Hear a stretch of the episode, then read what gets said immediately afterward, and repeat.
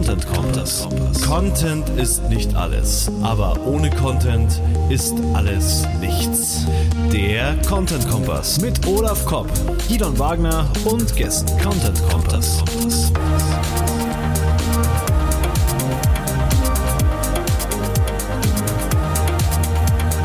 Content Kompass. Ganz viel Content ist immer noch Text und deswegen ist es ganz wichtig, dass man gute Texter kennt, aber gute Texter brauchen auch gute Briefings, sonst können auch gute Texter keine guten Briefings schreiben. Wir haben heute einen ganz, ganz besonders tollen Texter, da hier, den Patrick Schröder und der Olaf und ich, wir quetschen den Patrick heute über gute Texter-Briefings aus. Hallo Patrick. Hallo zusammen, hi. Patrick, äh, was macht dir an deinem Job als Texter besonders viel Spaß und wie hast du da reingefunden in den, in den Job als Texter und Journalist? Bist du ja auch. Ja, also ich bin in Bonn geboren, groß geworden und habe da auch studiert. Allerdings am Anfang total planlos, weil ich eigentlich in meiner Freizeit fast nur Musik gemacht habe, also Gitarre gespielt, Schlagzeug gespielt und war so ein bisschen, bisschen ahnungslos, wo es jobmäßig hingehen soll überhaupt. Und im Grunde auch fast bis kurz vor Ende des Studiums. Also hatte ich absolut keinen Plan, wo es hingeht. Ich hatte da in Bonn Kommunikationsforschung studiert und Phonetik mit Germanistik. Also im Grunde auch, ich habe in der Uni nicht viel kennengelernt, was ich damit hätte machen können. Was Phonetik? Kurze Frage, was Phonetik genau? Das Phonetik, ja, Wissenschaft der Laute. Ne? Also es, es, gab in Bonn Phonetiker und Computerlinguisten, die zum Beispiel zusammen äh, Sprachsynthese-Software programmiert haben. Also die eine haben Sprache programmiert und die Phonetiker mussten halt äh, beschreiben, wie Sprache funktioniert. Linguisten also, mag ich. Ja. das war halt immer, immer sautrocken, ehrlich gesagt. Also beim Programmieren war ich auch sofort nach dem ersten Kurs echt raus. Also es war überhaupt nicht mein Ding, habe ich gemerkt, kann ich nichts mit anfangen. Musik mhm. war mir zu heikel, das beruflich zu machen. Und dann äh, kurz vor Ende des Studiums bin ich zum Generalanzeiger, zur Tageszeitung nach Bonn und habe da mitgearbeitet als freier Autor. Wie kam es dazu? Aber du hast Kommunikationswissenschaft studiert und hast. Äh, ja, ja, genau. Also, Mach ich das mal. Ja, irgendwann habe halt auch ich gerafft, jetzt musst du mal wirklich Gas geben, um was äh, ähm, im Anschluss zu finden. Ne? Weil ich habe wirklich so, so in mein Studium reingelegt und hatte nicht so viel Plan. Und bin dann, ich glaube, über meinen, kann ich mehr über welchen Kontakt, auf jeden Fall hatte ich einen Redakteur kennengelernt beim Generalanzeiger. Ähm, habe ein Praktikum gemacht und dann zwei Jahre als Autor mitgearbeitet. Was gibt's denn sonst noch für brotlose Kunst außer Musiker? Hm, Journalismus. Ja. machen, wir, das. Ja, das, das, liegt, das liegt nah beieinander. Ich habe das gemacht und nach zwei, zwei Wochen halt festgestellt, es bringt mir ähnlich Spaß wie Musik machen, zu schreiben. Also das, das, sind so ähnliche Sachen. Irgendwie, wenn ich einen Text schreibe, wenn ich einen Satz schreibe, dann frage ich mich, klingt der gut, hat der guten Rhythmus, gefällt der mir? Äh, das ist ganz ähnlich, habe ich gemerkt, Musik machen und schreiben für mich. Und deswegen war es eigentlich auch so, dass ich gesehen habe, boah, da habe ich was gefunden, wo ich Bock habe, das zu perfektionieren. Ist spannend, ist super spannend, ja. weil, weil ich habe ja auch diese Leidenschaft für Musik und fürs Schreiben. Also irgendwie mhm. gibt's da, gibt's da, aber ich hab's, bei mir ist es ein bisschen anders. Also ich, ich, da geht's mir weniger um die Rhythmik beim Schreiben, bei mir geht's darum, dass ich etwas ausdrücken will. Ja. Also was inhalt, irgendwie was ausdrücken will, sowohl wenn ich auflege, als auch wenn ich schreibe. Mhm. Aber bei dir gibt's da auch krasse Parallelen, Olaf, weil du, du machst ja so einen DJ-Mix, der irgendwie eine Stunde lang geht. Und deine Texte, die kann man sich ja auch locker mal, jetzt nicht eine Stunde, jetzt nicht eine Stunde, aber auch wenn locker die, mal 20 wenn Minuten. Wenn das die zeitliche, wenn das die, wenn das die, wenn du das nur auf die zeitliche Ähnlichkeit beziehst, dann ja. Das, das würde es jetzt sehr relativieren. Nee, das, das, das, das meinte ich natürlich auch nicht. Aber Patrick, bei dir merkt man das auch, dass du von der, finde ich, von der Musik kommst, weil, also wir, ich kenne den Patrick, der schreibt schon seit ein paar Jahren für, für uns, für die Wortliga. Und ähm, muss ich sagen, an der Stelle einer unserer besten Texter sprachlich. Und auch. Sag das nicht zu laut, sonst, sonst, sonst ist er bald, hat er keine Kapazitäten mehr demnächst. Ja, äh, wir, wir haben ja unser. Jetzt sind bei mir gerade alle Bildschirme ausgegangen. äh, wir haben ja unser Vermittlungsmodell, das heißt, jeder kann sich gerne den Patrick schnappen. Da also hast, wir, habt ihr Exklusivrechte auf Patrick? Äh, äh wir sind halt Partner, also das ist halt so ein Geben und Nehmen, ne? Mhm. Ähm, ah, jetzt ist, ich merke, mein iPad ist leer geworden. Das ist ja komisch. Äh, okay, das ist jetzt nicht so wichtig für die Sendung. Patrick, äh, äh, deine Schwerpunkte sind Technik, äh, gell? Das habe ich richtig im Blick. Also genau, also genau, also ja, ich habe ähm, beim Generalanzeiger gearbeitet, da ging es aber schon mit dem Print ziemlich bergab. Das heißt, für ein Volontariat hatte ich überhaupt keine Chance, mir eine Stelle zu kriegen. Wäre ich eigentlich gern geblieben und dann habe ich gesagt, okay, wo kann ich sonst weiterschreiben? Bin in eine PR-Agentur und habe dann Volontariat gemacht und da einen Maschinenbauer betreut in der Pressearbeit. Mhm. Und ähm, danach war ich noch drei Jahre in der Agentur angestellt. Die hat dann aufgehört. Ich habe mich selbstständig gemacht und gedacht, weil eben weil Print runtergeht, viele Journalisten strömen auf den Markt, gehen auch in die PR, musst du dich halt frühzeitig spezialisieren. Also war mein Gedanke. Und Technik hat mir ganz gut gefallen. Und genau, deswegen habe ich mich halt dann eigentlich ziemlich früh ein bisschen darauf festgeschossen. Und jetzt bist du hauptsächlich für Agenturen am Werk, gell? Ja, Agenturen. Ich habe ein paar, paar Endkunden, äh, die ich so beim Corporate Blogging betreue. Mhm. Und viel für Agenturen. Noch ein paar Zeitungen sind hängen geblieben, wie die VDI-Nachrichten. Da schreibe ich Unternehmensporträts zum Beispiel. Manchmal so, so kleine Specials über 3D-Drucker oder Geil. ja. anderes triviales Zeug. Yeah. Äh, wir haben hier auch was ganz Besonderes mit dir vor. Äh, wir haben ja hier einen Agenturinhaber sitzen, der, mhm. der im Jahr hunderte Texte beauftragt oder hunderte Textbriefings schreibt ihr im Jahr, Olaf, ne? Mit Aufgesang. Ja. Yeah. Hast du gesagt? Ja. Äh, und wir, wir gehen jetzt einfach mal dieses Briefing, die Briefing-Vorlage von denen zusammen durch. Mhm. War, war so die spontane Idee, gerade als wir auf den roten Knopf gedrückt haben. Und äh, dann, dann gucken wir mal. Hast du vielleicht vorab so irgendwas, so, so ein Ding, wo du sagst, das fehlt mir in den meisten Briefings, das sollte, sollten alle Auftraggeber besser machen? Äh, das ist so eine generelle Frage, finde ich. Ähm, in welcher Rolle man den Texter sieht. Also ich habe schon von vielen Agenturen Briefing-Vorlagen gesehen, die waren mal ziemlich schlecht, mal ziemlich gut, aber es war meistens so, dass die Kunden entweder tierisch faul sind und dann wirklich nur so Stichpunkt, Stichpunkte reinhacken mhm. in die Vorlage oder einfach nicht wissen und manchmal auch die Auftraggeber nicht, wo, wo die Kompetenzen anfangen und enden. Zum Beispiel, ich finde, dass bei vielen Briefing-Fragen im Grunde derjenige, der es beantwortet, schon eine journalistische Denke haben muss und auch eine PR-Denke. Und bei, ich habe oft die Erfahrung gemacht, dass gerade wenn man anfängt miteinander zu arbeiten, dass das überhaupt nicht der Fall ist. Also da stehen dann einfach nur als Antworten ein paar Floskeln, wir sind weltweit führend oder äh, jetzt ist es noch produktiver oder wir haben ein neues Software-Update gemacht. Aber da ist halt nichts rausgearbeitet an Relevanz ne? für, mhm. für, für, den, für den Endkunden. Deswegen, also die meisten Briefings, die ich schriftlich bekomme, da kann ich 10% mitarbeiten. Also, mhm. Und wie löst du es dann? Ich nehme das nur, nur als, ja. wie, wie, wie, bei uns führst du ja viel Interviews immer wieder, ne? Ist es ja. dann so der Weg? Ich sage das ja. eigentlich allen Kunden, wenn ihr die beste Qualität haben wollt, geht an Interview kaum ein Weg dran vorbei. Weil es ganz viel ergibt sich einfach auch während des Gesprächs, dass man so Advokat des Teufels ein bisschen wird und sagt, äh, ja gut, ihr habt jetzt das Produkt entwickelt, das haben aber auch ziemlich viele andere.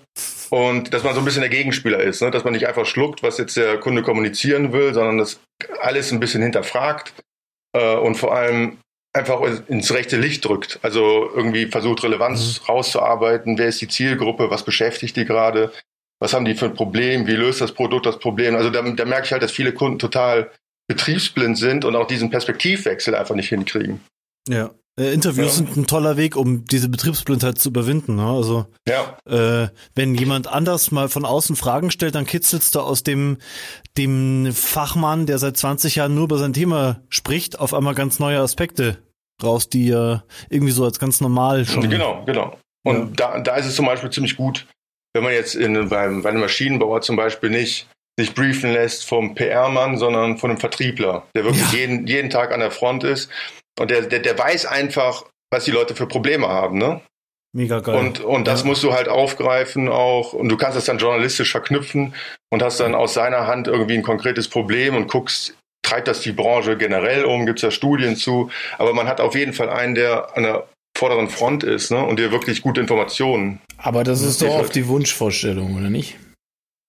Ja, Ja, ja, ja, ja, ja, ja wir, wir, wir, beschäftigen uns auch, weil wenn es um Nutzerzentrierung gehen soll oder nutzerzentrierte Kommunikation, muss das genau passieren. Aber wir merken halt im Agenturgeschäft immer wieder oder eigentlich in den häufigsten Fällen, dass dieser Blick auf den Kunden halt fehlt.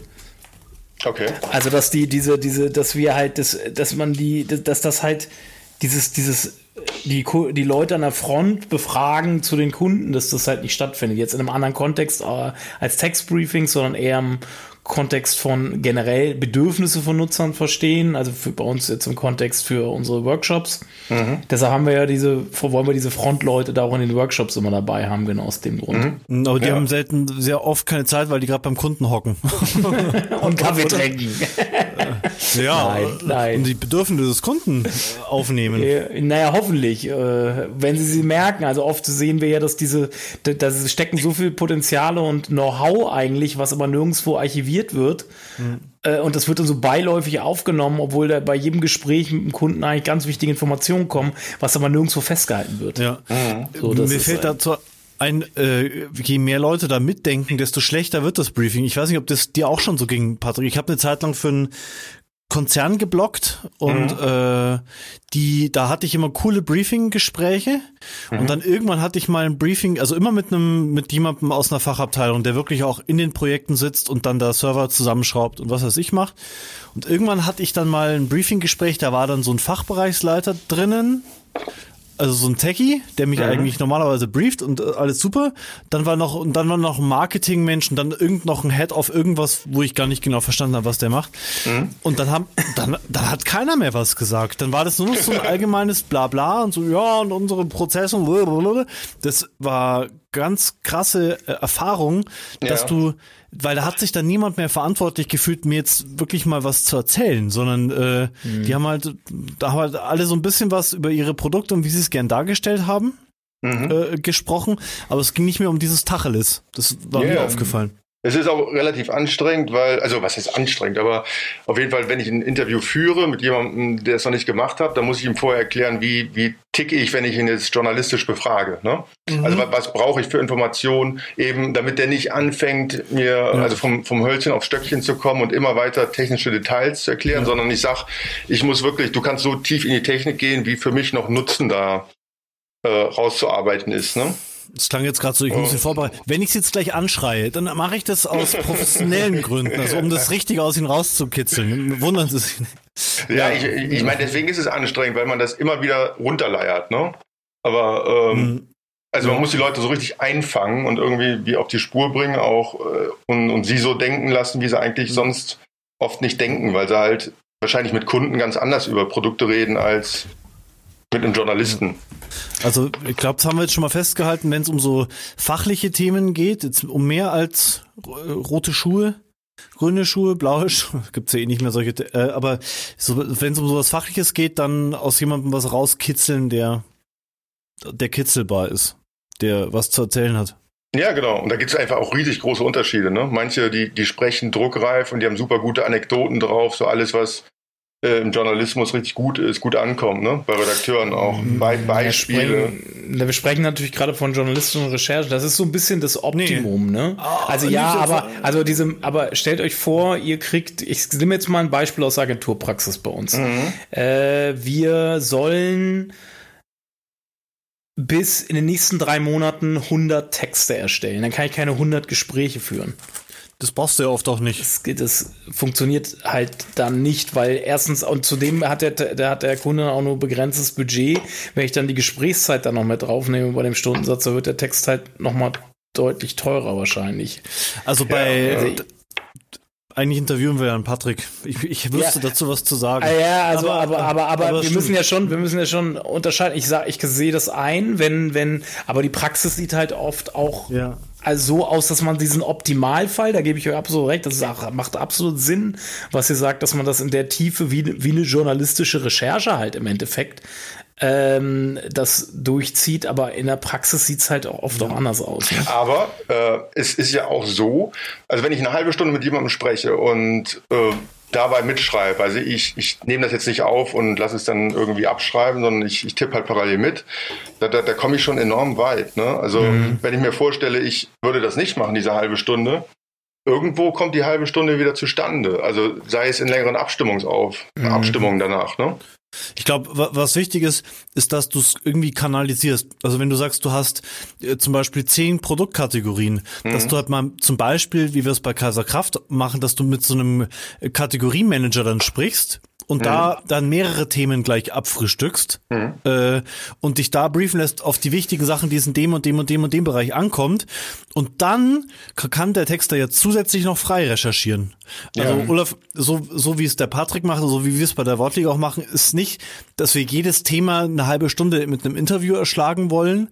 So, äh, bei besonders komplexen Themen schon, aber es, es geht also nicht wie in der journalistischen Praxis, sondern es geht schon darum, hier Informationen aus erster Hand zu bekommen für mhm. dann Marketingtexte. Also äh, es geht, glaube ich, auch ganz stark darum, ein Gefühl zu kriegen, weil wenn du halt ein Briefing hast, das aus einem Ordner mit fünf PowerPoint-Präsentationen besteht und was weiß ich, dann hast du zwar alle Infos da, aber du weißt immer noch nicht, wo liegt denn jetzt die besondere Wichtigkeit, äh, der Schwerpunkt, was ist dem Unternehmen besonders wichtig an dem mhm. Thema und so. Mhm. Also ich glaube, man muss so diesen Mix finden. Aber was du sagst, Olaf, stimmt, glaube ich. Wenn du halt 100 Texte zu schreiben hast zu ganz unterschiedlichen Themen, dann wird's schon knackig.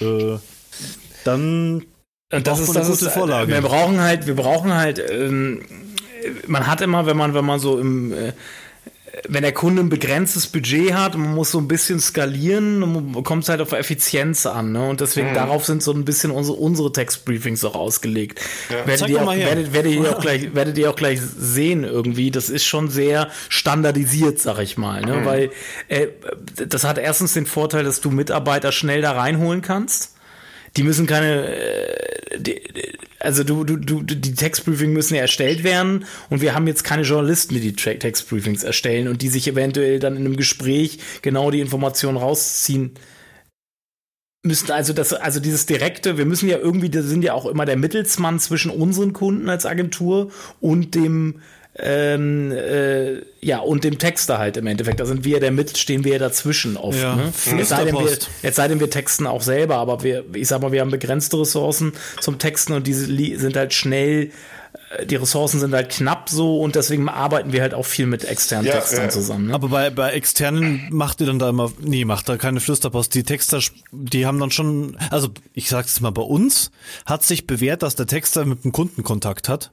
Äh, nee, äh, weil sonst hast du diesen Flüsterpost-Effekt. Das, das, das, das will der Kunde oft auch gar nicht. Weil der Kunde will eigentlich gewisse Sachen einfach erledigt wissen und will sich damit nicht beschäftigen. So. Ja, mit irgendwie muss er ja reden. Ja, muss mit uns dann. Ja, gut, aber dann geht halt Info verloren. Das haben wir, ja, das machen wir ja, nicht mehr. Ja. Ich glaube, da ist halt auch wichtig, welche Rolle der Texter hat. Also ich glaube, viele Kunden denken, äh, der Texter ist so eine Art Tippse, ne? der, der, ja, der das dann irgendwie, der das schön macht. Schreiben kann Und, ja auch mein Sohn, ja. Meine Tochter kann es genauso. Äh, ja. Ja, ist aber wirklich so. Aber da gibt es ja ganz viele Dimensionen. Gidon, du meinst ja auch, wenn nachher ein Briefing kommt und da haben zehn Leute drin rumgefuscht, dann wird oft klar, dass sie gar nicht klar sind, wie sie sich positionieren ne? Mhm. im ich Markt. Und dann, dann kommst du als Texter rein und, und machst vielleicht auch, hilfst, hilfst dem Kunden dabei, PR-Botschaften auszuarbeiten. Mm, also sich, sich da, sind wir bei, da sind wir bei einem Punkt, ne? Also äh, da sind wir nämlich bei einem ganz entscheidenden Punkt. Und zwar aus welchem aus welchem Fachbereich werden wir beauftragt? Oh, Wenn ja. wir aus dem PR-Bereich beauftragt werden, dann können die Texte auch teurer sein. Dann kann so ein Text auch mal 1500, 2000 Euro kosten. Ne? Ähm, wenn du aus dem SEO-Bereich angefragt wirst, äh, dann ist ein Text nur ein Mittel zum Zweck oft, mhm. weil die wollen ranken damit. Ne? Und dann hast du halt äh, dann, dann musst du es halt, dann, dann sehen die das nicht ein, dass du 1500 bis 2000 Euro für einen Text ausgibst. Und, und ich kann mir vorstellen, beim PR-Text für 1500 Euro ist der Kunde eher bereit zu sagen, ja, Herr Kopp, gerne, wir reden nochmal mit dem mhm. Text. Natürlich mhm. briefen wir den Texter. Mhm. Bei einem SEO-Text, wo der Kunde 150 Euro zu zahlen bereit ist und wo 300 Stück produziert werden sollen bis äh, Mitte des Jahres, ist schon klar, dass der Kunde sagt, ne, eigentlich äh, aufgesagt würden wir jetzt gerne ja. euch das einmal briefen und dann macht ihr das. Und da hat mhm. der Text eine ganz andere Rolle. Darauf ja, wollte der Patrick ja auch gerade. Aber da hat der Wert, da ist der Wert auch ganz anders beigemessen. Bei dem einen ist es ein Instrument fürs Ranking, bei dem anderen ist es ein Instrument für die Kommunikation. Also mhm. da, der, der, zwar ein guter SEO sieht es auch, aber er wird trotzdem immer noch mit dem Text den Hauptzweck haben, ich will damit gefunden werden ja. und nicht damit, mhm. ich will, ich will irgendwie äh, gut dastehen. Wobei ich komme da immer wieder auf unser Lieblingsbeispiel Kaiser Kraft. Das ist ja unser Kunde. Und das sind hunderte von SEO-Texten, die wir für die produziert haben. Nimm das Wort Aber, nicht in den Mund. SEO-Texte, mm, piep. Doch, doch. Die, die, also das sind Texte, die wollen damit äh, Sichtbarkeit auch. Die wollen ihren Ja, Kunden, du schreibst, aber, aber sie, ja, äh, okay. man schreibt ja immer trotzdem noch für Nutzer, die aber wollen, die Nutzer, nutzerorientierten nee, Texte also haben das Ziel schon es, zu, zu ranken. Es sind definitiv Texte, die halt, ähm, wo die SEO-Abteilung auch mit, mit dran sitzt. Also die wollen damit ranken und die wollen ihren Kunden damit Service bieten. Und die, wir haben da sicher, ich habe es jetzt nicht im Kopf, aber da sind über die Zeit sicher hunderte Inter Interviews oder hundert Interviews geführt worden. Andere Interviews, äh, andere Texte mussten nicht äh, mit Interview bestückt werden. Aber auf jeden Fall hatten die Texter immer schon, also zum Großteil immer wieder Kontakt mit dem Kunden. Ich glaube, das kommt schon auch, auch bei, bei Masseprojekten, sage ich jetzt einfach mal, drauf an, wie der Kunde, also der, der Konzern, das Unternehmen, diese Texte bewertet, den Stellenwert. Wenn, ja. wenn der sagt, ja, 300 Texte brauchen wir jetzt, das sollen die mal irgendwie, soll die Agentur ja. machen. Das ist was anderes, glaube ich, als bei Kaiser Kraft, wo die Redaktion, die interne Redaktion sagt, wir brauchen hier geile Texte und wir haben dafür vier Stammtexter bei der Agentur hocken und die machen unsere Texte. Weil wir das äh, alles aber da gibt's eine interne Redaktion, du sagst es ja schon. Und wie viele Firmen ja. haben eine interne Redaktion? Ne? Okay. Also, das ist. Also äh, es kommt darauf an, für was der Texter beauftragt wird und auch von wem, ja genau. Wir haben ja schon, wir hatten ja auch schon mal Sendungen, ich weiß nicht mit wem die war oder wo wir über den Aufbau interner Redaktion gesprochen haben, ne? Ähm, und, Svenja? und äh, nee, Svenja. Es ist immer wieder Svenja. Nein, Svenja, Svenja muss nicht alles erzählen.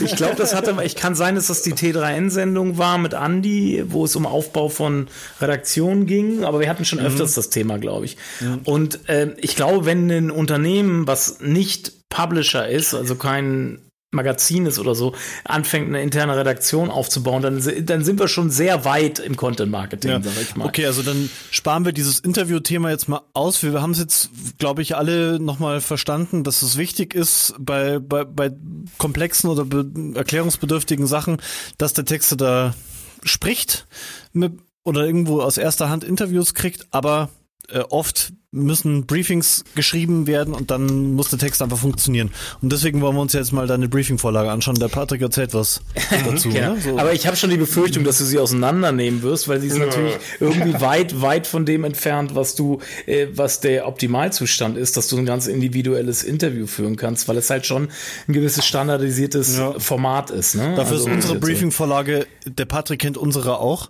und die ist oft, wenn ich sie selber sehe, denke ich mir, um Gottes Willen, wenn du die ernst ernsthaft ausfüllen wolltest, die Vorlage, bräuchtest du allein fürs Briefing zwei Stunden. Naja, zwei wir brauchen eine Stunde. Wir, wir berechnen okay. dem Kunden, also wir brauchen schon eine Stunde für ein Briefing, okay. das zu erstellen. Ne? Also, Aber dann macht es ja, es klingt ja gut. Äh, also von, von Grund aus ist das Briefing aufgeteilt in vier Teilabschnitte. Formale Informationen, inhaltliche Informationen, Metadaten und weitere Informationen. Ähm, und die formalen Informationen beginnen mit dem Arbeitstitel, den wir dann dem Text geben. Gefe mhm. Gegebenenfalls schon eine Text-ID, weil bei vielen Texten vergeben wir gerne auch eine Text-ID. Ja. Weil dann wissen wir sofort, eine ID kannst du dann auch wieder, wir machen auch so Mappings irgendwie, dann kannst du dich immer auf die ID beziehen und äh, weißt ganz genau, auf welche Landingpage dieser Text soll das ist ein Arbeitstitel halt im Endeffekt. Der ist nicht in Stein gemeißelt, aber irgendwie beschreibt er halt grob, nicht vielleicht nicht schön. Das ist ja nicht die Texteaufgabe, das Ding schön, den aus dem Arbeitstitel einen finalen Titel zu machen. Genau, das ist eigentlich die erste Vor Vorgabe, klingt so blöd, aber die erste Angabe, die wir mitgeben im, im Briefing so. Hm? Dann, da jetzt kommen wir schon zum ersten Teil, der, glaube ich, Diskussionsbedarf hat, und zwar das Thema Textlänge. Hm? ja, ich weiß, ich weiß selber, das hat Diskussionspotenzial. Wie stehst du zum Thema Vorgabe von Wortanzahl meinetwegen? Ähm, es kommt drauf an. Ich habe die Erfahrung gemacht, ich habe auch als Redakteur gearbeitet eine Zeit lang und von anderen Kollegen halt Texte redigiert und habe gemerkt, viele schwafeln halt Texte hoch. Ne? Mhm. Und im Grunde, das hatte ich auch mit Guido mal besprochen, ist es ja meine Aufgabe als Texter, Sachen klipp und klar auf den Punkt zu bringen, mit möglichst wenig Wörtern. Mhm. Also, und wenn ich nach Wörtern bezahlt werde oder nach Zeichen, dann, dann neige ich dazu, das nicht einzuhalten. Ne? Mhm. Dann, dann, dann schwafel ich das hoch, um an meine Wortgrenze zu kommen und das ist total konträr. Also das bringt mir gar nichts. Deswegen ähm, halte ich nichts davon, wenn man, dass, dass ein Text mit mehr Wörtern generell mehr wert ist.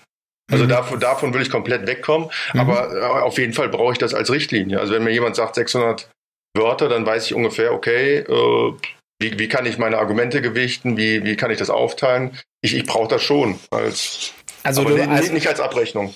Äh, nee, nee, aber also um Abrechnung gehst, geht mir wirklich als Richtwert oder als Orientierungswert, sagen wir es mal so. Nicht das Richtwert klingt schon wieder das so. Ist, das ist wichtig, ja. Okay. Dann haben wir die Erzählperspektive, Ich-Form, Wir-Form, kein Erzähler, Marke nennen, sonstiges. Ja, auch mega wichtig. Also ich muss ja muss unbedingt wissen, ob ich jetzt als Ghostwriter für jemanden zum Beispiel schreibe, ähm, ob es anonym ist. Das ist ein cooler Punkt. Das ist ein ja. cooler Punkt, die Perspektive. Wir ja. machen keinen Mist. Hä, aufgesagt ist ja doch keine Mistagentur. Ja, krass. äh, an dem Punkt halt immer wichtig oder wer hilfreich sind, sind ein Link zu einem Beispiel. Ne? Das bringt mir immer am meisten, okay. damit ich genau weiß, wie ist der Sprachstil, wie ist die Perspektive, damit ich da so ein bisschen Chamäleon-mäßig da, da, äh, das imitieren da kann. Kommen wir jetzt in den nächsten Punkt. Ansprache, persönliche Ansprache, du groß geschrieben, du klein geschrieben, ihr klein, ihr groß, direkte Ansprache, sie, sonstiges. Ja, klar, alles wichtig, weil wenn, wenn ich es falsch mache, setze ich nachher und muss es korrigieren. Okay, man sieht, also ich muss dazu sagen, unsere Textbriefings sind, oft sind Textbriefings nur aus der SEO-Denke-Perspektive geschrieben. Wir haben halt auch eine PR-Perspektive, weil wir auch, weil in unserer Wurzel auch der Agentur auch PR steckt. Äh, mhm. Das sieht man also, das würde wahrscheinlich auch im SEO würde auch gar nicht auf die Gedanken kommen, teilweise auf die Punkte, die wir halt nee, Angaben machen, so. Dann haben wir, was kommt hier als nächstes? Äh, Tonalität, Stil. Sachlich, seriös, werblich, aktivierend. Zum Beispiel. Ja, mega wichtig. Also mu muss ich auf jeden Fall wissen, weil das kann tierisch in die Hose gehen, wenn jemand einen seriösen Text will und, und man ist zu emotional. Ne? Also habe ich gemerkt, da, da ist es auch zu Recht, wenn das gerade im, im, Auftrag oder im Namen eines Geschäftsführers zum Beispiel geschrieben ist, muss ich ja wissen, wie, wie geht er mit, seinen, mit, seinen, mit seiner Zielgruppe um, mhm. sprachlich. Dann haben wir Content-Format, Fachartikel, Kategorietext, Newsartikel, Online-Magazinbeitrag, Produktbeschreibungstext, Produkttest, Ratgebertext, Unterkategorietext, Teasertext, Lexikonbeitrag. Ja. Formalität, die wichtig ist. Ja. Macht Sinn, ja. Okay. Ja beruhigt. Ich, hab, ich muss dazu sagen, ich habe dieses Textbriefing, da habe ich we relativ wenig zu beigetragen. Das wurde tatsächlich bei uns intern von den Kollegen entwickelt. Äh, Zielgruppe, Privatperson, Unternehmen etc. Da muss dann halt derjenige dann was eintragen. Ich denke, da sind wir uns alle einig. Das ist mit das Wichtigste wahrscheinlich. Mhm. Äh, Zielgruppe, aber dann gibt es nur die drei Kategorien oder wird die Zielgruppe Nö, das, genau ist, das, das, ist frei, ein Freifeld. Da, bei den Elementen ja. davor war es tatsächlich so, dass derjenige, der das Textbriefing erstellt hat, dieses so ein Aufklappding, wo er sich dann eins von den, die ich gerade vorgelesen habe, durchlesen, äh, aussuchen kann. Bei Zielgruppe ist es frei, da kann er eintragen, dann was vom Kunden dann als Information gekommen ist. Cool. Ja. Also wäre wär natürlich wünschenswert, wenn das noch dann genauer ist. Ne? Also nur Unternehmen als mhm. Zielgruppe, das uh, weiß ich nicht. Also man, man muss ja schon sehen, liest das jetzt der Geschäftsführer, liest das jemand aus dem Vertrieb? Mhm. Äh, also ein bisschen, ein bisschen mehr eingrenzen wär, mhm. würde mir helfen. Ja, ja, ja ist natürlich, ich weiß jetzt ehrlich gesagt nicht, ich glaube, wir sind auch eingrenzt. Das sind wir jetzt nur, damit der das ausfällt. Das waren so ein paar Beispiele, der das ausfällt mhm. oder das erstellt, das Textbriefing. Ja gut, jetzt kommen wir halt zu so SEO-Teilen, ne? Äh, Hauptkeyword, also was ist das wichtigste Keyword dieses Textes? Also für was soll, wenn SEO relevant, für was soll dieses Keyword ranken im besten mhm. Fall? Also das ist das wichtigste Keyword. Und dann gibt es halt noch Nebenkeywords, die man, die oft im semantischen Kontext halt zu dem Hauptkeyword natürlich irgendwie stehen und dann eben mitranken soll. Ja, genau. Oder Synonyme zum Beispiel. Ne? Synonyme ja. oder irgendwelche äh, anderen Varianten, äh, Begriffe, die nah an dem Hauptkeyword irgendwie noch dran sind, so irgendwie. Genau. Äh, dann haben wir das Thema, ich weiß nicht, es wird dir über den Weg gelaufen sein, mit sicher schon das WDF, IDF, TF, IDF, Proof Keywords. Das ist wieder so ein, ist dir das schon mal über den Weg gelaufen oder ist das Weißt du, was das ist? Mm, nee. Ja, das basiert halt auf TF-IDF-Analysen. Du machst quasi eine TF-IDF heißt äh, also TF heißt steht für Termfrequenz und IDF ist in Worst Document Frequency. Und im Endeffekt, da gibt es Tools für, die analysieren halt, äh, kurz zusammengefasst, äh, es sind Proof Keywords sind Begriffe, die die semantische Ganzheitlichkeit eines Textes darstellen und basierend auf den ersten 20 Suchergebnissen meistens. Also mhm. welche Begriffe kommen häufig vor in den ersten 20 Suchergebnissen bei Google, also in den Inhalten? Ah, okay. Die da ranken. Und daraus ergeben sich halt diese Proof-Keywords. Äh, die, also ich, du kennst nicht, deswegen kannst du da wahrscheinlich nicht viel zu sagen, aber ich sag mal so, es kann, es gibt ein Pro und ein Con dafür. Einmal, du kannst auch mit diesen Keywords mit häufig, manche geben sogar die Häufigkeiten mit. Das finde ich schwierig. Wir geben da keine Häufigkeiten mit mit den Keywords, wie oft du diese Keywords benutzen sollst. Mhm. Das sind übrigens nicht Keywords, für die der Text gefunden werden soll, sondern sie gehen halt, da geht es wirklich um die äh, semantische, die Vollständigkeit, die semantische Holistik dieses Textes dann im Endeffekt abzubilden. Ich glaube, ein Pro ist, es kann neue, es kann im Text da helfen, neue Perspektiven zu finden, wie er das Thema noch, aus welcher Perspektive man das Thema noch beleuchten kann. Da kann es mit Sicherheit hilfreich sein. Es ist natürlich aber auch irgendwie einschränkend, weil du musst dich da an so 10, 20 Keywords orientieren, irgendwie, die, die da irgendwie dem Text vorkommen sollen. Mhm. Nee, mhm. ich, ich habe relativ wenig SEO gemacht. Also mhm. es gibt immer Aufträge, da ist eine SEO-Optimierung inklusive und dann bin ich auch immer dankbar, wenn die Leute mir zum Beispiel sagen, muss in die Headline, das ist klar, oder muss zum Beispiel im Teaser im ersten Satz unbedingt kommen, das Keyword. Mhm. Ne? Mhm. Und dann natürlich in Zwischenüberschriften und also da war ich am Anfang dankbar für, dass sie mir einfach gesagt haben, wo es wo es auftauchen muss. Mhm. Was, was ich immer noch bei SEO ganz gut war, fand, am Anfang waren diese Tools Answer the Public, mhm. heißt das, glaube ich. Mhm. Also wo man auch Suchphrasen Mhm, okay. ähm, sich raus da kommen wir, Da kommen wir auch noch zu.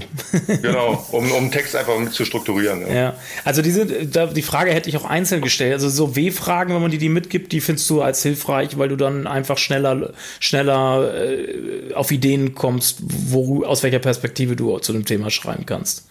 Genau, weil also ich gehe sowieso oft so vor, dass ich einen Text konzipiere nach Fragen. Also jeder, mhm. ich, ich notiere mir, welche Fragen soll der Text beantworten, was sind die naheliegenden ergänzenden Fragen und damit strukturiere ich den Text. Und wenn das natürlich äh, SEO vorgibt, dann spart man Zeit ne? und genau. macht den effektiver. Ja. Okay. Äh, dann haben wir hier den, den, das, das Ding, den Punkt Navigationspunkt. Also wo soll dieser Beitrag in der Navigationsstruktur, also wo, in welchem in welcher Kategorie oder in welchem Bereich der Website soll dieser äh, Inhalt stattfinden? Ist, ist, ist, mir wurscht. Okay, ist dir wurscht. ist ja auch eine Information, können wir zukünftig vielleicht rausnehmen, sparen wir ein bisschen Zeit. Ja. Äh, dann eben, ob äh, Korrektorat oder Lektorat von dir erledigt werden soll oder ob wir das übernehmen. Also da, da haben wir nur zwei Boxen, wo wir einen Haken setzen. Mhm. Ob, ob Korrektorat halt von euch, vom Texter erledigt werden soll oder von uns nachträglich nochmal. Ich, ich, bei, bei mir ist es immer inklusive. Also ich okay. arbeite mit, mit zwei Textprogrammen, also mit Word, dann mit Papyrus, mit der Analyse mhm. von der Wortliga. Mhm. Also sind die relativ fehlerarm, aber ich, ich finde eigentlich ohne Vier-Augen-Prinzip kommt man sowieso nicht zurecht. Also ich glaube, der Texter, der selbst schreibt, kann ja nicht dann gleichzeitig Lektor sein, der mhm. garantiert, dass da mhm. überhaupt kein Tipper mehr drin ist. Ne? Kann ja sein, wenn du bei einer, einer Agentur, eine Texteragentur beauftragst, dass sie das mit anbieten. Ich glaube, dafür haben wir das Ding. Also wenn du mhm, einzelnen okay. Texter schreibst, aber es kann sein, dass die ja selber Lektoren oder wie nennt er, Korrektoren heißen die? Ja. Korrektoren oder Lektoren haben. Ich glaube, für den Fall ist das auch mehr mhm. gemacht so. Äh, dann haben wir, okay, jetzt kommt es zum Teil, das war der inne, formale Information, sind wir jetzt durch. Dann haben wir Wording. Äh, jetzt muss ich kurz selber gucken. Formale Bedingungen. Jetzt fragt mich nicht, was die unsere Kollegen damit meinen. Äh, da sollen die Kollegen irgendwas eintragen. Ich glaube, da geht es um so äh, Sachen, die man nicht sagen darf, Wörter, die man nicht erwähnen soll. Ah, ja, das kann gut, das kann gut sein, weil wir hatten schon mal Probleme, dass dann bestimmte Begrifflichkeiten nicht benutzt werden, die vielleicht negativ konnotiert sind oder so. Ja, oder manche Konzerne wollen, ist mir aufgefallen, keine Superlative drin haben. So ah, nee, da haben wir, nee, aber da haben wir den Tabu, da haben wir noch einen Punkt Tabuwörter. Ich glaube, ich, das ist eher damit gemeint. Okay, ja, das, das stimmt. Ja. Und dann haben wir noch einen Punkt Corporate Language. Bin ich jetzt so ein bisschen gerade überfragt, was die Kollegen da eintragen sollen. Vielleicht habt ihr da eine Idee? Naja, äh, so, ja, freundlich, heiter, seriös, äh, ja, so, solche. Ja. Ich wollte ja, ich wollte ja eigentlich einen Kollegen von mir mitnehmen, der mehr mit Textbriefing bei uns macht. Bei uns waren sie aber alle feige und wollten, glaube ich, nicht in den Podcast. Haben, ah. alle, haben alle Angst vor uns, Gidon. Ja, weil wir so streng sind. Äh, weil wir so streng sind und äh, oder weil, weil Chefe, weil Chefe dabei ist, keine Ahnung. oh, dann kommt raus, dass ich mega kompetent äh, Deshalb bin ich bei manchen feigen ja, gut, die sollen arbeiten. Eigentlich soll, machen ja für deine Kunden in der Zeit total geile Arbeit. Von daher passt. Denke ich, denke ich in manchen Punkten vielleicht nicht so drin. Jetzt kommen wir zu dem Thema Punkt inhaltliche Information mit einer Zwischenüberschrift Ziele und Hauptbotschaft des Textes. Und zwar haben wir da Nutzerintention. Da sind wir beim Thema Suchintention, Nutzerintention. Also wenn es aus dem SEO für einen SEO-Kontext geschaffen ist, was soll der Zweck dieses Inhalt sein? Soll er verkaufen oder soll er objektiv informieren im Endeffekt? Gibt es mhm. die beiden. Was für mich immer eigentlich also das Gleiche ist. Also ich, ich, ich, bin, ich bin selbst kein Werbetexter, der jetzt irgendwelche mhm. Produkte, Produkte anpreist, ohne zu hinterfragen, ob das die Eigenschaften vom Produkt tatsächlich rechtfertigen, ne? was man sprachlich macht. Ähm, finde, das ist eigentlich dasselbe. Naja, ich gebe dir mal ein Beispiel. Ähm, ein How-To ist ja, also wenn ich einen Text schreibe, der soll meine Produkte im guten Licht darstellen lassen, ist das ja was anderes, als ich ein How-To schreibe. Mhm. Also ein How-To wäre eher dieses rein objektiv informierende und ein, ein, ein Text, der mein Produkt schön darstellen soll, ist ja was Verkaufendes. Genau, ja. Das ist, das ist da so ein bisschen mit gemeint. Ja. Äh, dann haben wir noch die, das ist aber einfach nur, weil wir mit der Customer Journey viel machen. Wir ordnen diesen Text auch, versuchen wir in der Customer Journey, also in die Kundenreise einzuordnen. Wo wird wohl in, in, der Customer Journey dieser Text gelesen? Ist es eher so einer, der in der Customer Journey weiter vorne gelesen wird? Oder ist er wirklich so ein Text, der kurz vor dem Verkauf, vor dem Hauptziel, also kurz vor dem Purchase quasi gelesen wird, was dann automatisch impliziert, dass dort dieser Text eher verkaufen soll? Mhm es, es ist jetzt so ein, äh, bei uns sehr, weil die Customer Journey halt bei vielen von Sachen von uns so im Mittelpunkt steht. Das ist der auch hier okay. mit drin.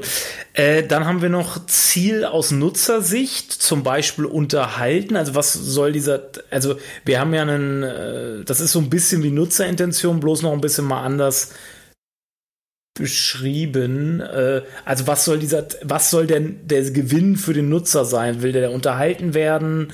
Will der inf informiert werden? Will der äh, beim Kauf unterstützt werden, meinetwegen so in die Richtung? Mhm. Genau, das ist ja das, ein ganz zentrales, zentraler Punkt. Also dieser Perspektivwechsel. Und das deckt sich ja auch eigentlich mit diesen äh, journalistischen, also im Journalismus sind das dann die Nachrichtenfaktoren. Mhm. Ne? Was, was muss man machen, damit äh, irgendein Sachverhalt für die Zielgruppe wirklich Nachrichtenwert hat? Also das wäre jetzt zum Beispiel für die Bild, wäre es immer Prominenz, Gewalt, Sex. Mhm. Oder wenn du, wenn du sagst, was, was, was ist wirklich folgenschwer für jemanden? Mhm. Gibt es da soziale Nähe, gibt es da räumliche Nähe, wenn irgendwie eine Kita gesperrt wird? Dass man eben diesen Perspektivwechsel macht, äh, in, in, die Haut des Lesers schlüpft und da Relevanz ausarbeitet, ja. Mhm. Oder, oder genau. Oder einfach und sich unterhalten lassen, ne? Okay, dann haben wir hier Struktur und Gliederung des Textes und da kommen wir zum Thema, also Textaufbau, Schrägstrich Fragestellung. Also das sind diese W-Fragen, die bei uns auch oft eben, wie du sie, wie du gerade gesagt hast, auch bei uns oft auch für Teilabschnitte stehen. Also die Beantwortung mhm. dieser W-Fragen sind dann einzelne Abschnitte des Textes halt im Endeffekt. Ja, also das sind ja jetzt bei den sieben journalistischen W-Fragen, also die, die, die ersten sind ja vollkommen simpel. Zum Beispiel, wer hat was, wann, wie gemacht. Ne? Mhm. Aber dem würde ich jetzt nicht jeweils einen eigenen Abschnitt zuordnen, sondern ich würde immer mit dem Feuer einsteigen, also mit dem, was wirklich am wichtigsten ist. Mhm. Und das ist ja meistens das Warum, beziehungsweise nicht mehr unbedingt das Warum, wenn man jetzt jemanden fragt, warum hast du das entwickelt, äh, dann würde der eventuell schreiben ins Briefing, ja, wir ist die Nachfolgemaschine von, äh, von unserer 2017er Reihe, ne? Mhm. Und deswegen ersetze ich warum zum Beispiel als W-Frage immer, wozu hast du das entwickelt? Mhm. Und in, mhm. dem, in dem Moment, wo ich frage, wozu, findet der Perspektivwechsel statt. Also ah, wir, ja, haben, ja, ja, wir, okay. wir, haben, jetzt eine Maschine entwickelt, die spart dir, wenn du, weiß nicht, Nudeln herstellst, 40 Prozent Zeit. Ne? Mhm. Das ist auch das, wenn ich in einem Texterprojekt selber Texter war immer und dann Interviews zum Beispiel geführt habe, dann hat mir erst mal fünf Minuten jemand erzählt, was das Produkt macht und dann habe ich dann irgendwann ihn so drauf gelenkt, meistens so, ja, was hat denn, denn dann der Kunde davon, wenn er das benutzt? Also was? Ja, genau. Ja. Und am besten hast genau. du dann noch einen Kunden im Interview dabei gehabt, der gesagt hat, ja, so jetzt können wir das und das machen. Das ist so mhm. dieses Warum und Wozu. Mhm. Genau, warum wozu. Und das ist ja das Wichtige. Da kann man dann Relevanz eben für den Leser rausarbeiten und das gehört im Text auch immer nach vorne, ne? weil man muss immer davon ausgehen, dass der Leser schlimmstenfalls nach zwei, drei Sätzen abbricht und keinen Bock mehr hat zu lesen. Ja. Und wenn, wenn er dann nur liest, wer hat was gemacht, also zum Beispiel Firma XY hat das und das entwickelt, dann das, das bringt nichts. Ne? Also mhm. das, sind, das sind Hintergrundinfos, die ähm, aber wenn der schon gelesen hat, XY hat sein Problem gelöst und zwar dieses Problem. Ah, das Problem habe ich auch. Dann ist er zu faul weiterzulesen, aber er merkt sich vielleicht diesen Text und die Quelle und wenn er irgendwann genau. dann mal wieder über das Problem stolpert, dann steigt er da vielleicht wieder ein als wiederkehrender Leser. Genau, ja. Mhm. Das ist ein geiler Tipp eigentlich. So dieses, geht davon aus, dass viele nach drei Sätzen abbrechen. Was will ich denen unbedingt mitgeben in meinem Text? Ja, und, und vor allem ist es ja tatsächlich so. Also ich hatte Studien gelesen, das ist schon ein, zwei Jahre her, das war erschreckend. Da haben halt die Probanden sollten Texte lesen, haben das mit einem, äh, mit einem Marker markiert. Und ja. dann konnten sie halt genau sehen, wo sie ausgestiegen sind. Ne? Und das war wirklich nach, boah, war echt schlimm. Nach fünf, sechs Zeilen waren die meisten draußen. Ja, ja, ja. Das kenne ich ja von mir selbst. Ja.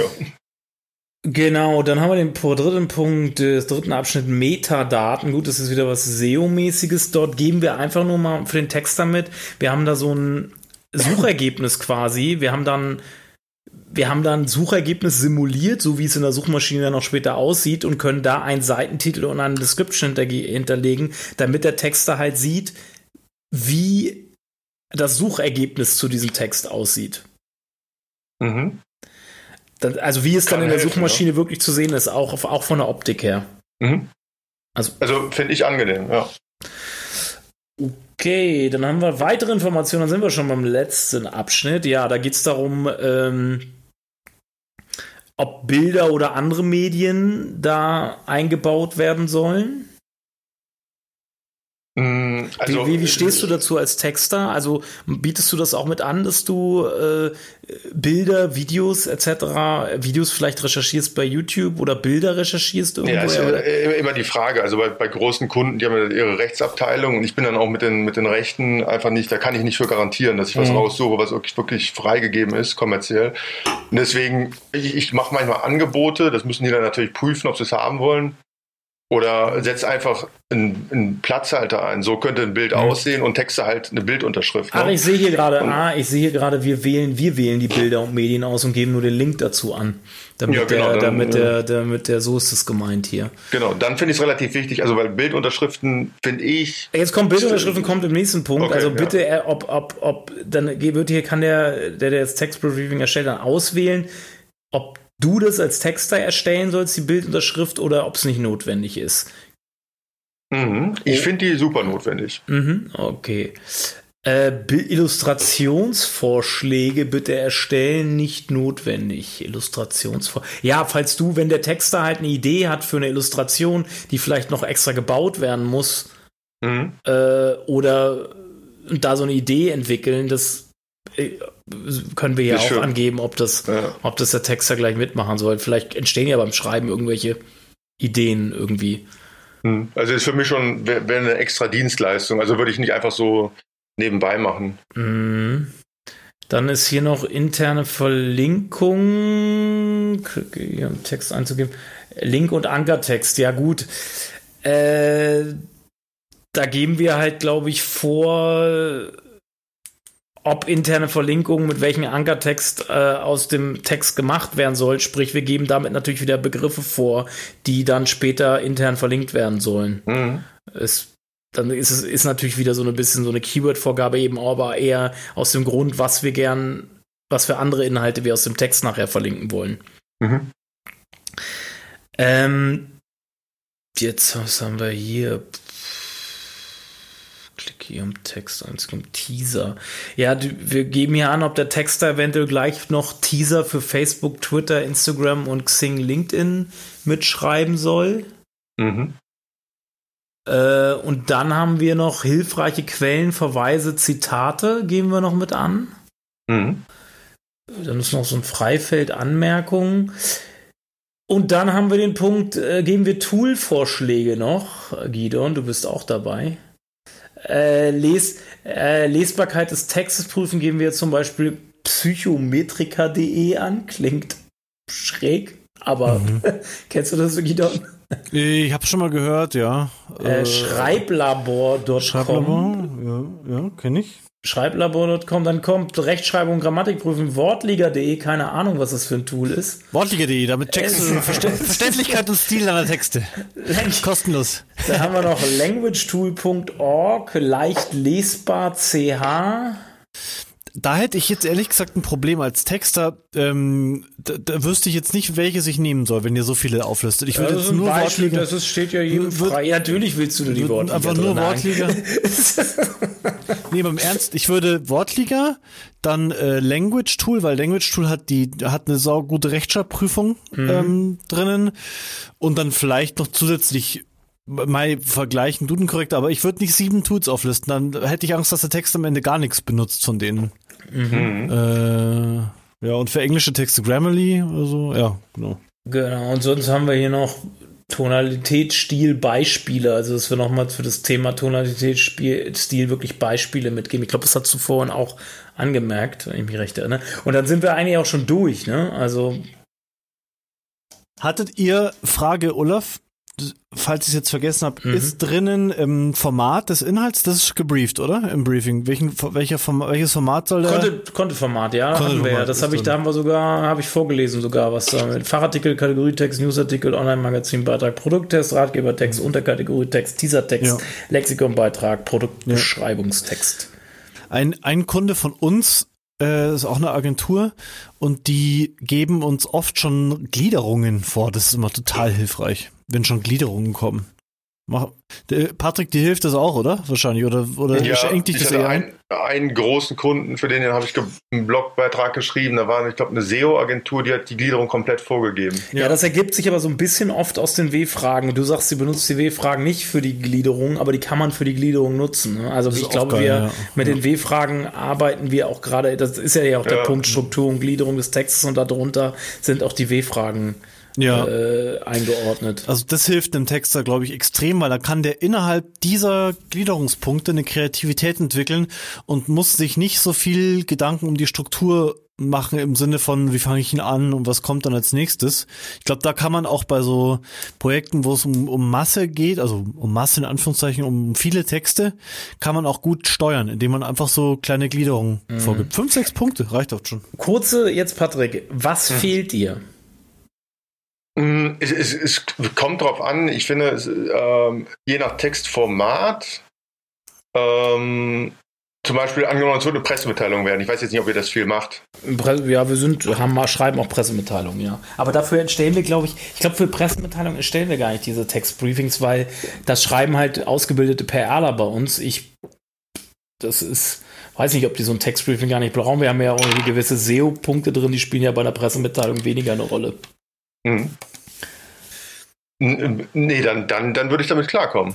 Ja. Also für, für eine Pressemitteilung bräuchte ich zum Beispiel, oder wäre ich dankbar, wenn mir jemand noch ein bisschen Einblick äh, in, so in die Situation der Zielgruppe äh, gibt oder mir Links mitschickt zu Pressemitteilungen ja, zu aktuellen da ist, der, da ist der Prozess, da ist der Prozess auch anders. Ich glaube, ja. ich meine zu wissen, dass, dass wir da gar nicht gar kein Textbriefing machen für Pressemitteilungen. Das läuft halt unter dem PR-Dach und die wissen schon, was sie tun. Im Gegensatz zu den SEOs, nein. Ja.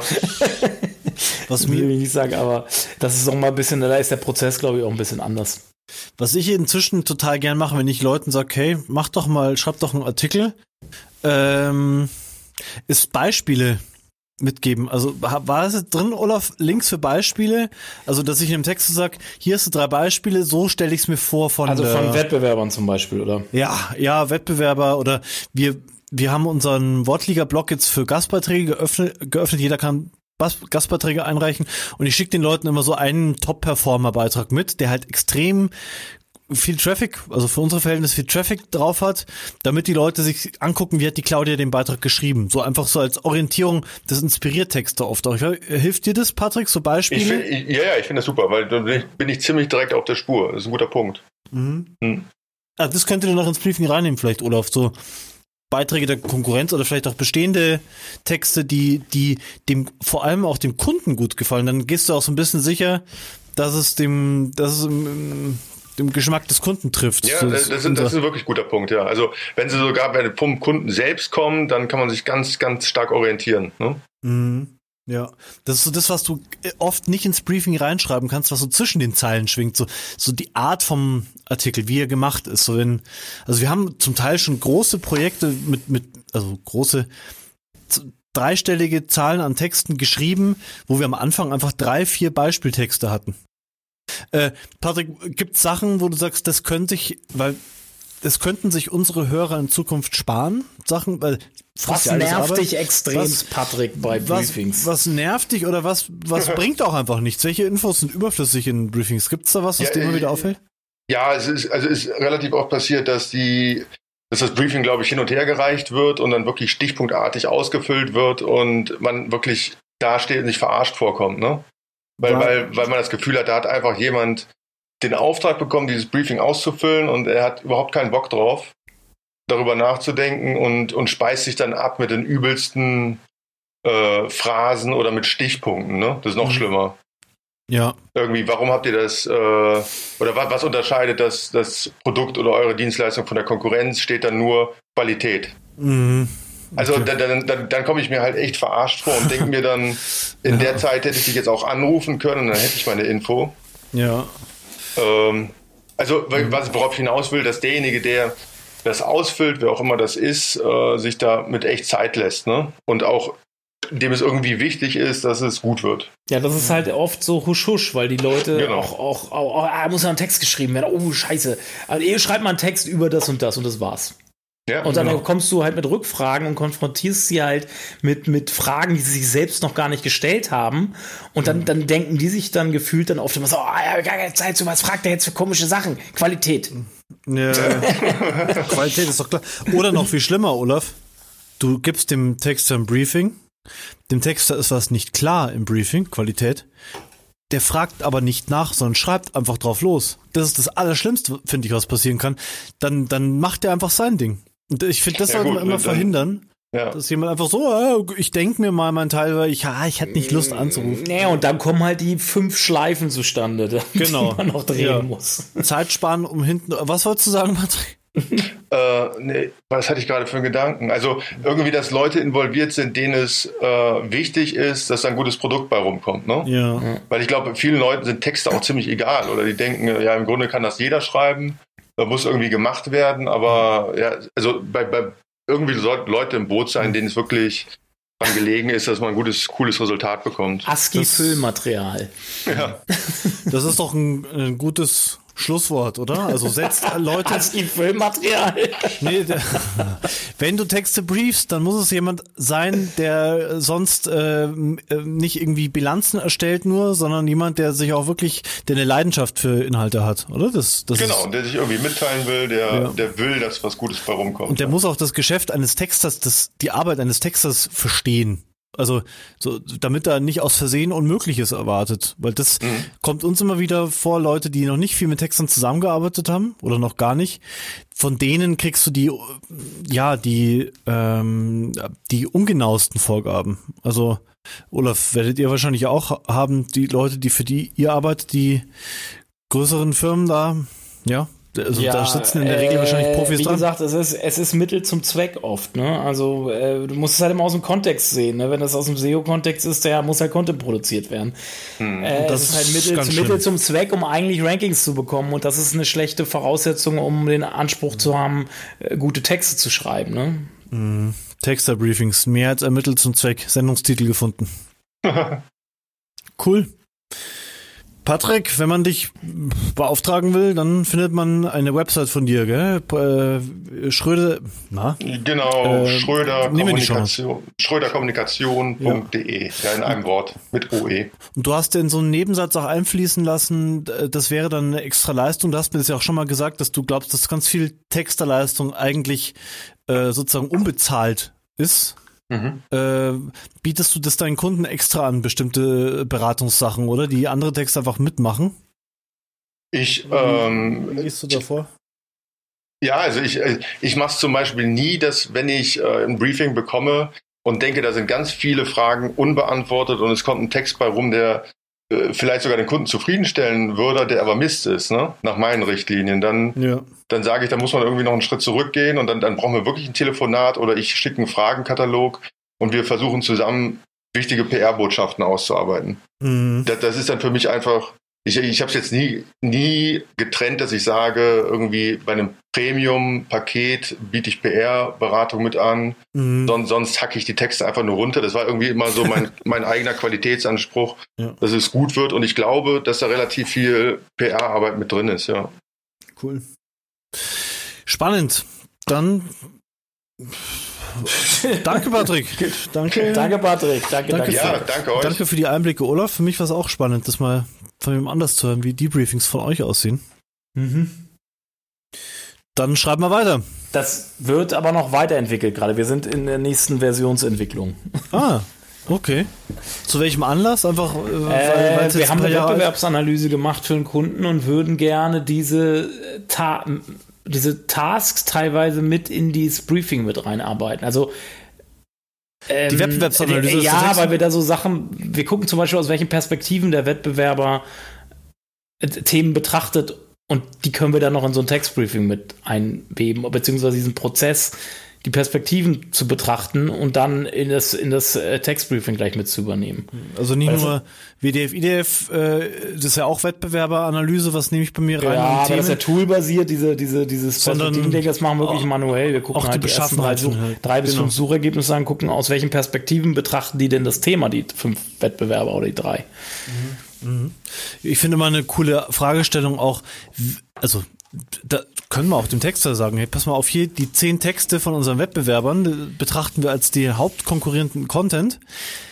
Machen Text der besser ist, der, also da muss man natürlich besser geil. definieren. Machen Text, sehr geil, sehr geil, auch gute Idee, ja. Machen, ja, machen Text, machen der, Text, den, der besser ist, ja. Machen Text, der, der es verdient hat, zwischen diesen Texten zu, zu ja, ranken ja, oder wie auch immer. Ja, ja, weil, weil wir vielleicht zum Schlusswort, als Schlusswort nochmal, äh, wenn wir einen Ranking-Anspruch haben, dann müssen wir auch den Anspruch haben, den besten Inhalt zu einem Thema im Netz zu haben. Genau, man braucht mehr als nur, jetzt brauchen wir mal einen SEO-Text, sondern man muss ja wirklich, habe ich es verdient, mit dem Inhalt zu erscheinen. Ja, ja. Bewertet uns auf iTunes, äh, Apple Podcasts, YouTube, Deezer, Spotify. Spotify. Und wir hören uns in zwei Wochen wieder. Danke, Patrick Schröder. Danke euch. Danke, Gidon. Danke, Olaf. Tschüss. Ciao, ciao. Mach's gut. Ciao. Content Kompass. Content ist nicht alles, aber ohne Content ist alles nichts. Der Content Kompass mit Olaf Kopp, Gidon Wagner und Gästen. Content Kompass.